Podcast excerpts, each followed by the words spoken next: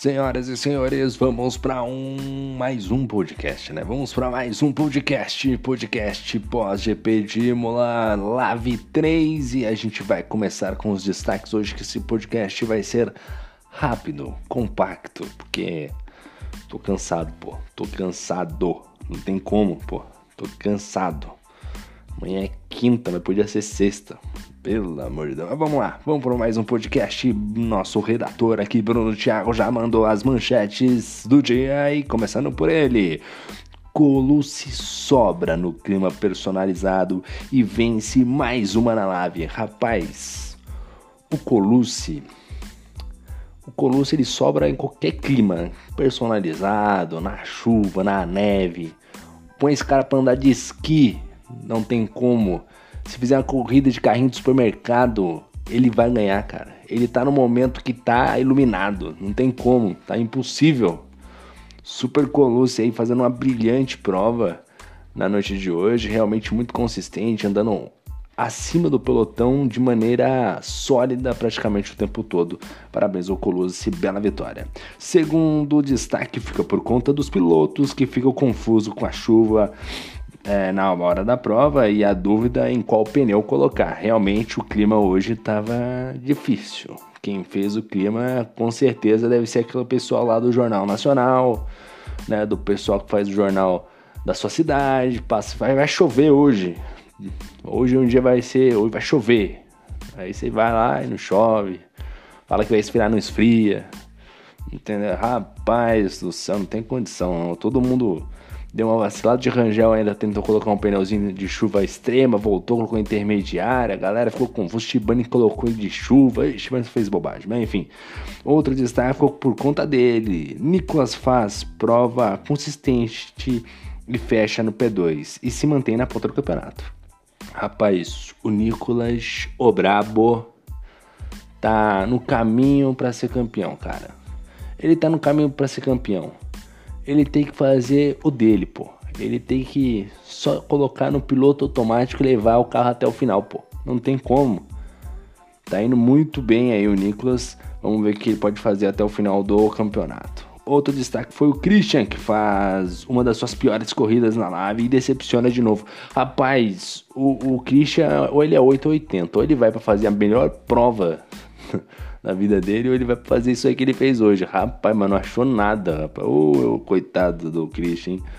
Largou de último, bateu, trocou, colocou pneu errado. Christian só fez bobagem. Davi Torres é o outro destaque. Em franca evolução é o destaque na parte da frente, né? O menino prodígio, segundo Bruno Thiago, o Davi Torres aí mandando super bem na noite de hoje.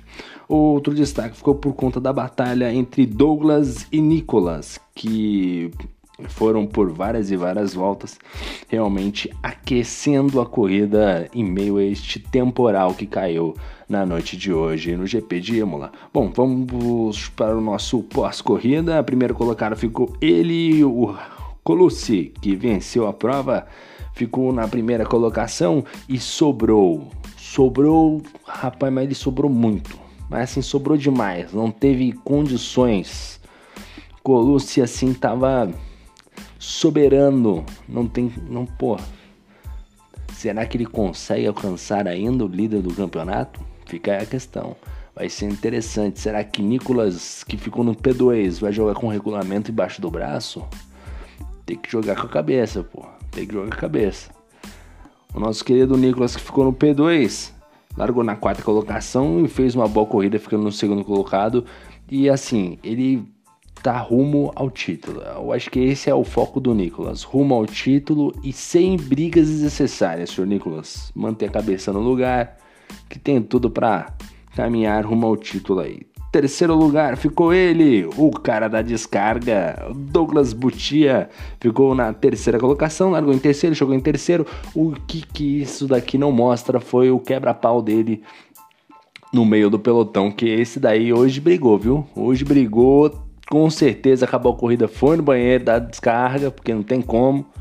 Nosso querido Douglas, um abraço pro Douglas aí. Quarto lugar ficou o Maicon, cara. O Maicon que bateu, quebrou o bico, rodou, caiu para último e do nada ele aparece na quarta colocação. Realmente o, nosso querido Maicon mandando super bem. Ele largou em segundo, destaque pro qualify do Maicon, realmente mandando muito, muito forte no treino.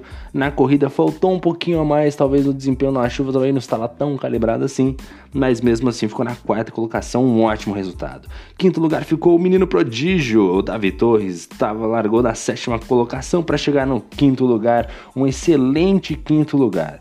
E ele vai ganhando destaque, né? Cada vez mais. Aí o Bruno Thiago vai acompanhando o Davi Torres, vai falando que é um menino prodígio, tá sempre de olho e realmente ele vem colocando esse toda essa expectativa do Bruno na pista vai sendo correspondida, na verdade, né?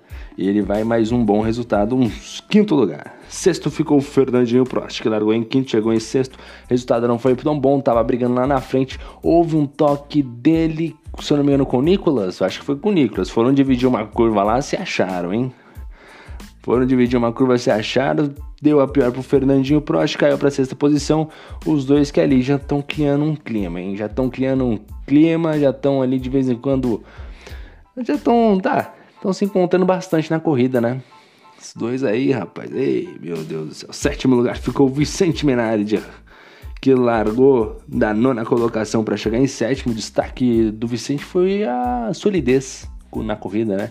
Foi sólido praticamente o tempo todo mandando super bem, conseguiu desempenhar muito bem o papel dele é, ao decorrer da prova, sem muitas oscilações de desempenho, fazendo as escolhas bem assertivas nas escolhas do pneu e conseguiu ali uma boa sétima colocação. Acho que está excelente o resultado do Vicente Minari, ainda mais tendo um grid tão competitivo como é a Lave realmente andou forte e conseguiu um P7. Oitavo lugar ficou de Rangel, largou em décimo primeiro para chegar em oitavo, conseguiu também um bom resultado na noite de hoje. De Rangel que foi outro piloto que sofreu no finalzinho, quase perdeu a posição para o Shibane. Shibane que estava de pneu de pista chuva extrema né, no final, não tinha punições, acabou errando no último trecho, quando estava na aproximação ali para o de Rangel e para o Vicente, não ganhou a posição de nenhum dos dois e acabou ficando apenas na nona colocação. De qualquer maneira, o Shibane fez cagada, né? Essa é a realidade. Shibane errou na escolha do pneu, tentou dar o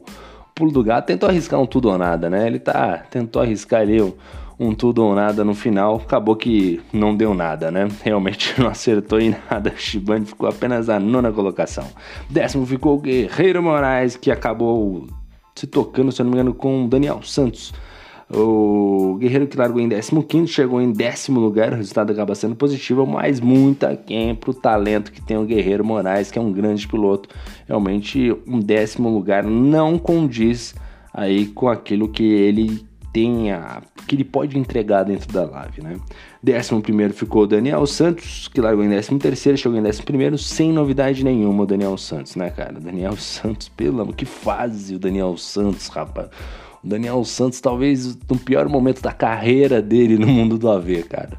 Sensacional. O Daniel Santos não tá, não é realmente o Daniel Rapaz, não me lembro da última vez que eu falei bem do Daniel Santos no podcast. Faz tempo, faz tempo, viu? Ei, Daniel Santos. Décimo segundo ficou o Puma. Largou em décimo segundo, chegou em décimo segundo. O Puma sempre, até que andou bem no quali, fez um bom quali, inclusive ficou na frente do Daniel Santos, o Puma. Mas na corrida, o Puma sempre acaba entregando a paçoca na corrida, né? Você cria uma expectativa que o Puma vai andar bem, mas na hora, pô, Puma, aí você derruba todo mundo, pelo amor de Deus, hein? Décimo terceiro lugar ficou o Rafa Viegas, que levou o carro até o final ali largou em décimo, chegou em décimo terceiro, né? Ficou um tempinho afastado das pistas, retornando agora em 2022. Feliz ano novo, viu, Rafa Viegas? Está retornando agora às competições. O ano já começou, já faz um tempinho, viu? Ele aí ficou na décima terceira colocação, se arrastando com os pneus de chuva. E aí a gente vai para a galera que não completou a prova, né? Tivemos o Bruno Farias que chapuletou o carro no muro, o Christian também, o Beckenbauer também, Todos esses caras aí encontraram o muro, pisando na zebra, encontrando. Geral, acho que foi no setor 2 aí, acho que todo mundo bateu no setor 2, se eu não me engano. Realmente uma pena aí, a maioria deles se acidentando aí. Mas vamos ficar com os destaques positivos da noite. Primeiro o Colucci, né, rapaz? Soberano.